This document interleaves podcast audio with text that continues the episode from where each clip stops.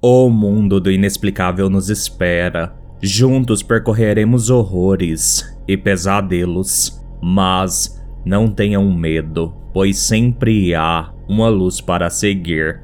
Aqui é o Thiago Lucarini, este é o Cigaluz e sejam todos muito bem-vindos a mais um episódio do podcast. E hoje, iluminados, é dia de contos e todos os contos deste episódio são da minha autoria. Então, bora lá. Conto Solidão. Eu usava uma aliança para não ter que responder sobre a minha solidão. As pessoas ficam mais confortáveis com os seus iguais, homem ou mulher. Eu, já na casa dos 30 anos, teoricamente, já deveria estar com a vida afetiva resolvida e estável, o que de longe não era o meu caso. Então, para as pessoas do meu trabalho e círculos sociais mínimos que eu mantinha, eu usava esse símbolo de compromisso que para mim nada significava além de afastar curiosos sobre a vida alheia. Eu nunca consegui me estabelecer com uma pessoa. O início da minha adolescência foi bastante confuso.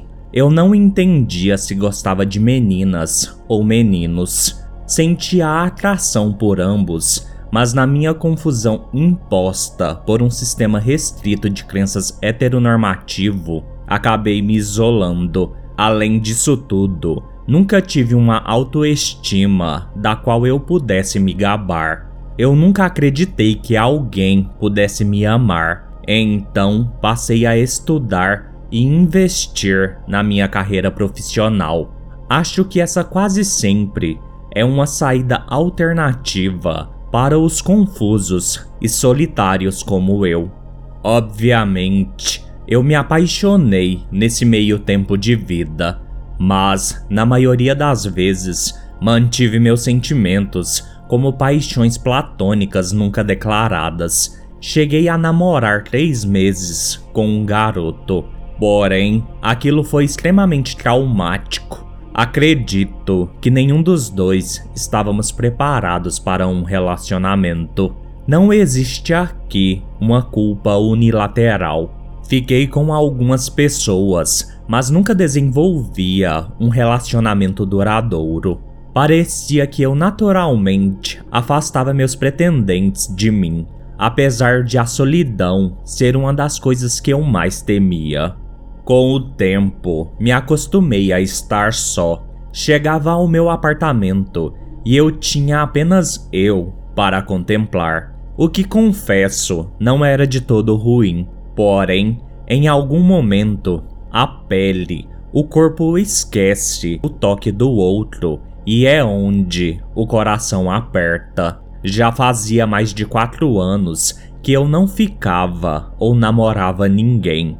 Nos últimos dois anos, passei a usar a aliança para silenciar conversas duvidosas e resguardar minha rotina de auto-isolamento.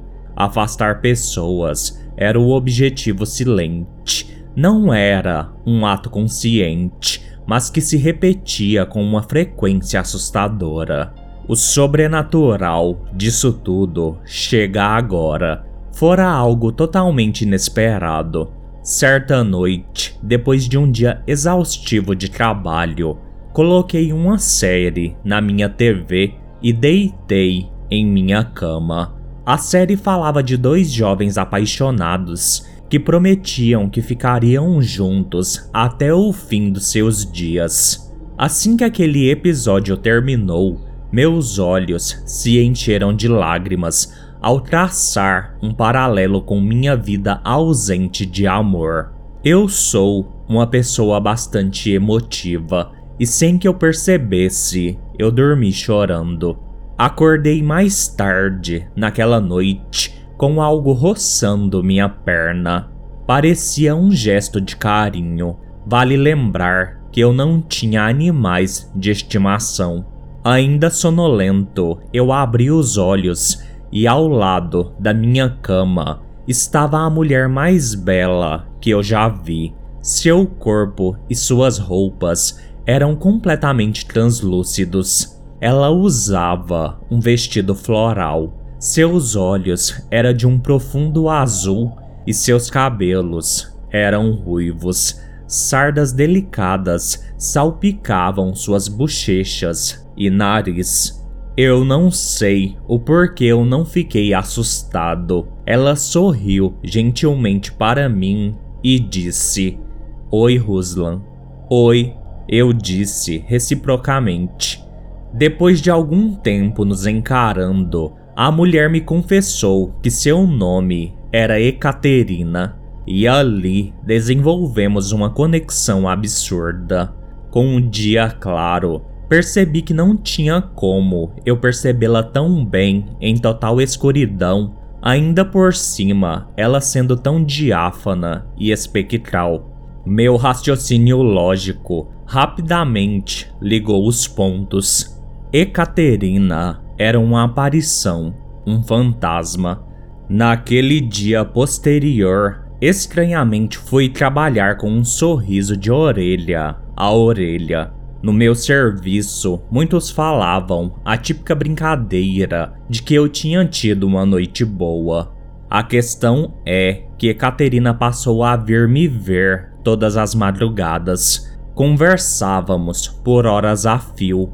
Ela me completava e me entendia de uma forma surreal. Eu passava o dia ansioso esperando a hora de dormir. Deixo claro que só conversávamos. Nunca existiu nada sexual. Era uma ligação de almas que possuíamos. A cada novo encontro, ela ia se tornando mais palpável e carnal, deixando o insubstancial de lado.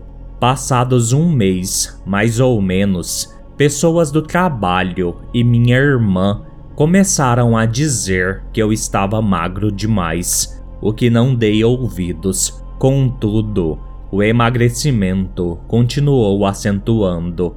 Era algo esperado.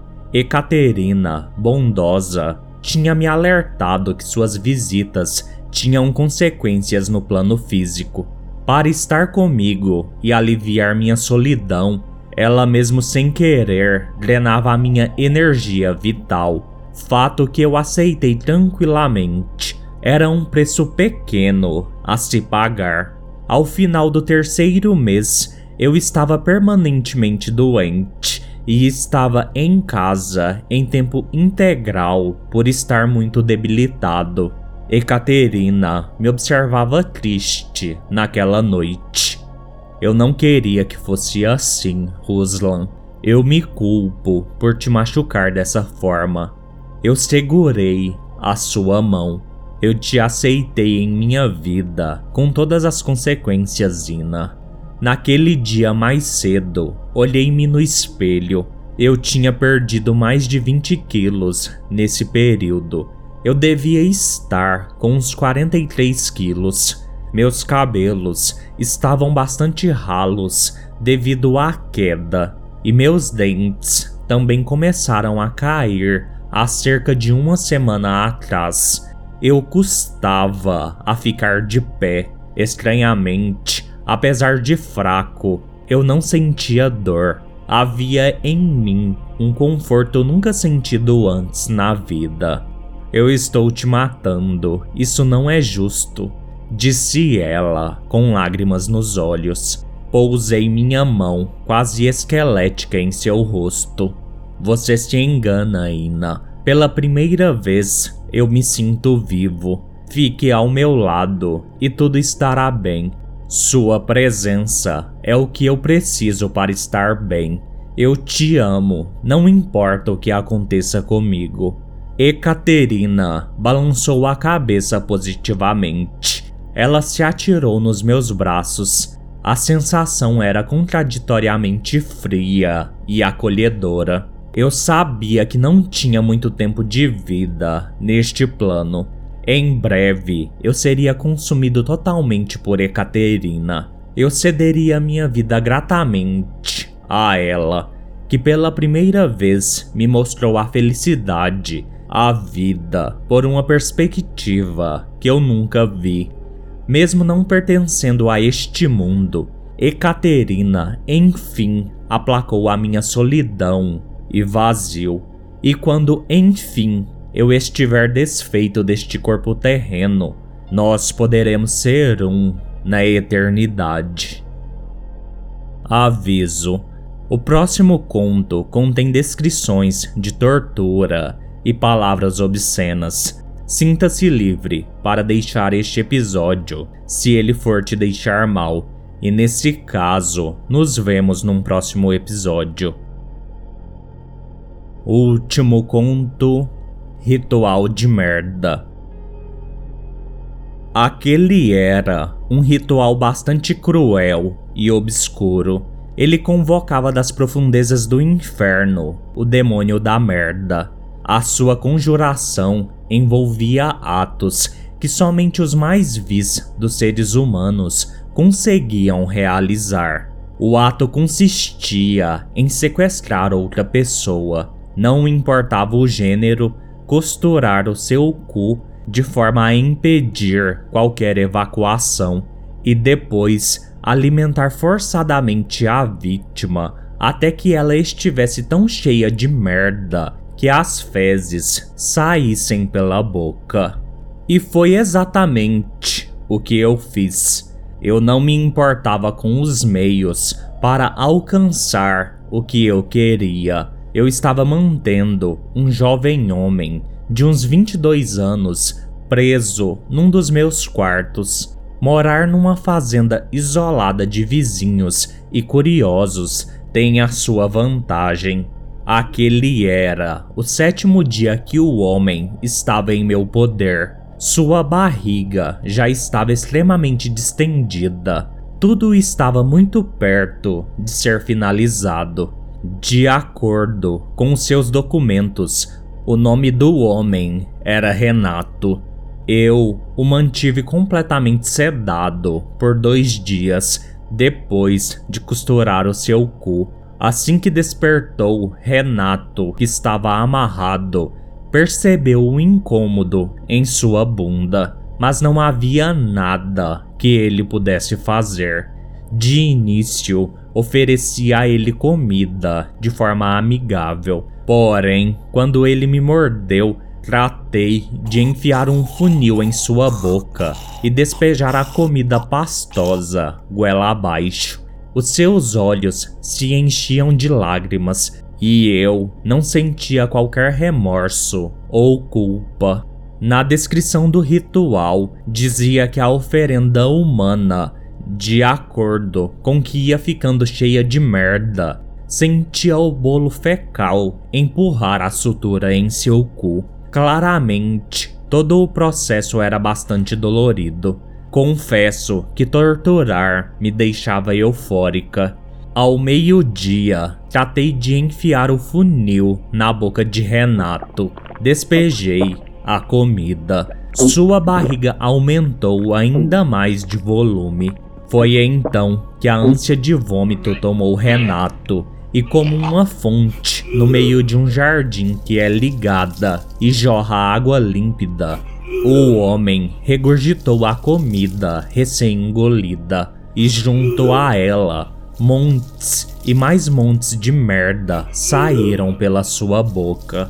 Toda aquela mistura grotesca me sujou, mas aquilo era esperado. O fedor no quarto era quase insuportável.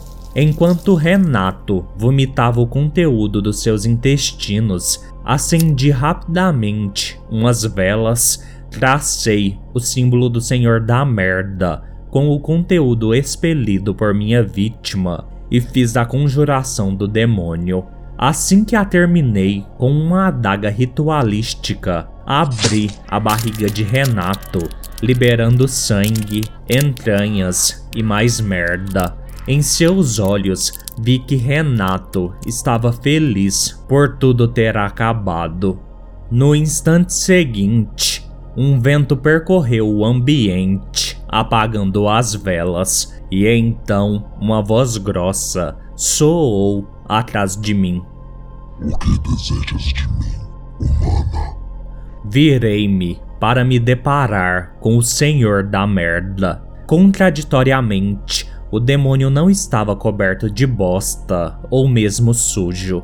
Ele parecia um homem comum e bastante limpo. Apenas algumas moscas rodeavam o seu rosto, entrando e saindo de seus ouvidos ou narinas. O ser usava apenas uma cueca branca, porém Apesar da ilusória limpeza, o ser impregnava o ambiente com um fedor indescritível. Eu encarei o demônio e então, sem pestanejar, fiz o meu pedido. Senhor da merda, eu desejo ser a única dona do Hospital Memorial de Maria. Faça com que Agnus desapareça e deixe tudo para mim sem que nenhuma suspeita recaia sobre a minha pessoa. Assim será. Concordou o demônio. O rei da merda deu as suas costas para mim. A seguir, vi a sua cueca pesar e manchar de marrom, enchendo-se de bosta fresca e carnicenta. Parte daquele conteúdo mole escorreu por suas pernas. O demônio enfiou a mão no conteúdo da cueca e retirou um punhado de merda. Abra a boca. Ordenou o demônio. Eu assim o fiz. O demônio então despejou o conteúdo dos seus intestinos infernais em minha boca e me fez engolir a sua merda. O gosto era terrível, apesar de morna. A merda parecia lava saída do inferno e me queimava por dentro. Meus sentidos foram ao chão, assim como meu corpo. Quando acordei, já era noite. Renato estava frio ao meu lado. Minha boca estava cheia de merda seca e um gosto horrível ainda me dominava. Intrinsecamente, eu sabia que aquele gosto terrível jamais me abandonaria, assim como eu sabia que o memorial de Maria, a partir daquele instante, me pertencia completamente.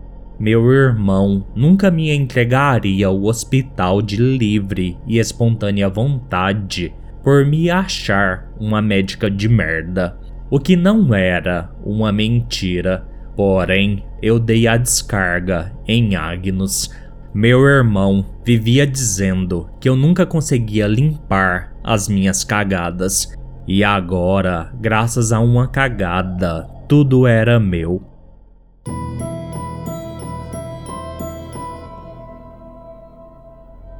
Bem iluminados, este foi o episódio de hoje. Mandem relatos para siga a luz podcast gmail.com ou no número 62992553601. Não esqueçam de avaliar o podcast no seu agregador de preferência.